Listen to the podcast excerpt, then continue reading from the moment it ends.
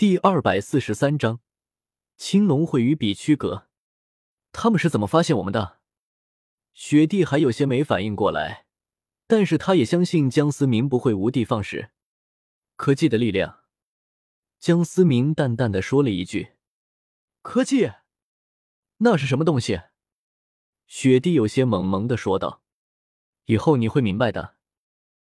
现在也算是有钱了。”江思明不打算一直住在那破旧的小屋子，必须得找个时间买套房子，置办点家电。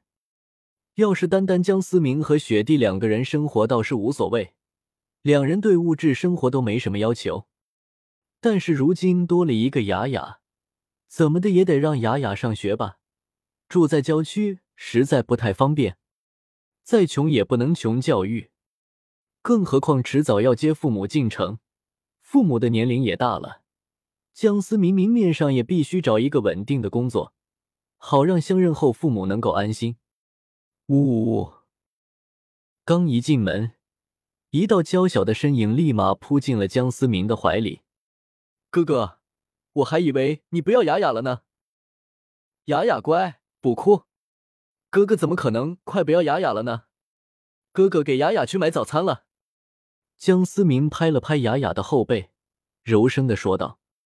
一旁有些看呆了的雪地抿了抿嘴，没想到江思明还有这么温柔的一面。擦擦眼泪，哭鼻子可是会变丑的。雅雅要变得漂漂亮亮的才对。江思明温柔的擦拭着雅雅眼角的泪水。对于雅雅来说，江思明现在是他唯一的亲人，尽管认识的时间短。但在雅雅的心里，已经把江思明当做她唯一的依靠了。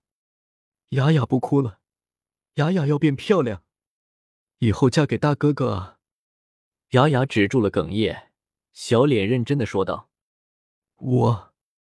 江思明被噎得说不出话来。小小年纪，是谁给他灌输的这些思想？雅雅，你是哥哥的妹妹，哥哥照顾你，不要回报，知道吗？以后可不能说这样的话了，江思明一脸认真的说道，心里不由得暗自诽谤。本来是做好事，现在怎么看着像拐卖儿童？哦，知道了，哥哥。雅雅低着头，小声的说道。江思明看着一脸做错事了的雅雅，也是无奈的摇了摇头。得快点送雅雅去上学，思想教育方面还得抓抓紧。来，哥哥给你买了早餐，快吃吧。包子。雅雅看着江思明手中提的小笼包，两眼直放光。简陋的小桌子上，三人围坐在一起，倒是有几分温馨的味道。这个世界的食物倒是有点意思，不过似乎有些奇怪的毒素。雪帝皱了皱眉头说道：“毒素。”雅雅有些疑惑的看了看雪帝。嘴里还塞了个小包子，看上去极为的可爱。雪帝在这突如其来的目光下愣了愣，冰蓝色的双眸有些不知所措。雅雅，别听雪儿姐姐胡说，哪有什么毒素？放心吃吧。江思明看着有些尴尬的氛围，赶忙出口说道：“哦。”雅雅似懂非懂的点了点头，不光还是没有从雪帝的身上移开。明显是有些好奇，但又没敢开口。这样一个充满畏惧的小女孩，到底经历过些什么呢？江思明，待会我还要出去一趟，你们两个在家乖乖的。雅雅抹了抹嘴上的油渍，听话的说道：“雅雅会乖的。”你要去干嘛？我跟你一起。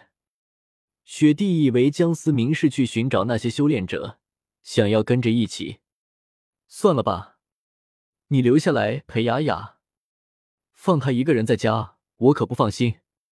江思明来了，摆手，转身便开门离去。江城青龙会的分堂口，此刻已经黑压压的倒了一片。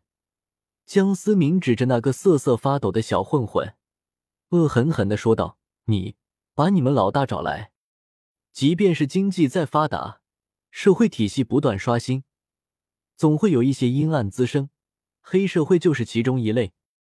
江思明看着满地哀嚎的混混，也是无奈的摇了摇头。江思明想要让雅雅上学，还要买房子，就得有身份证。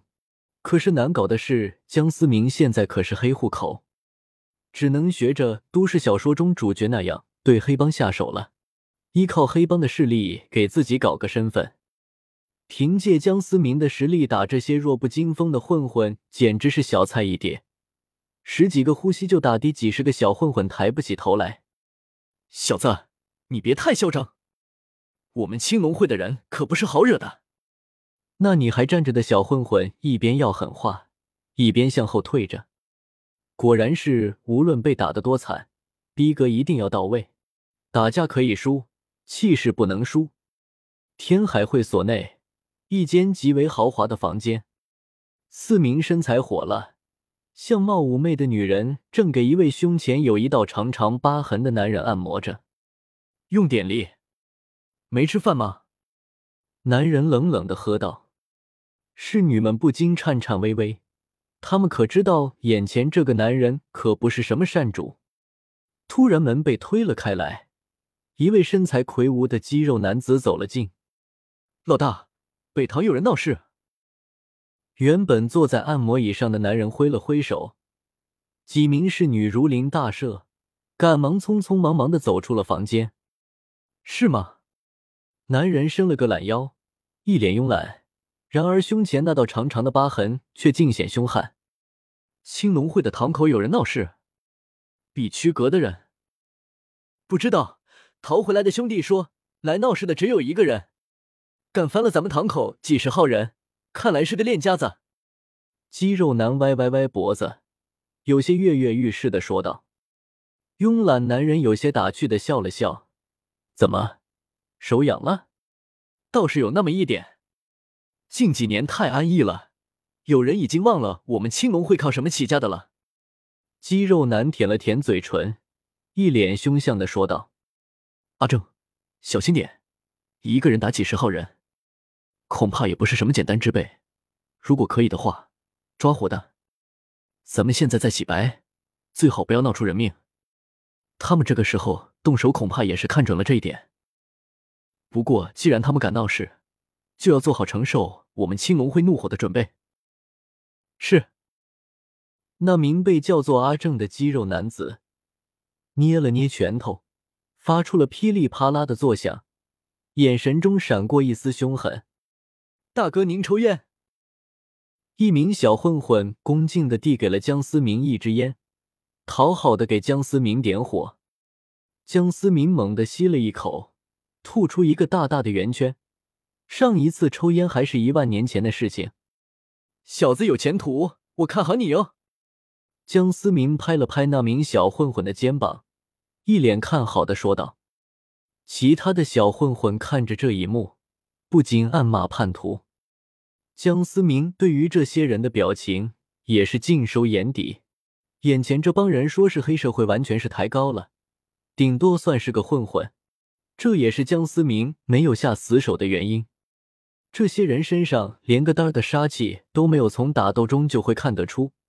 基本上人人都是一套王八拳，一套招式猛如虎，结果伤害只有五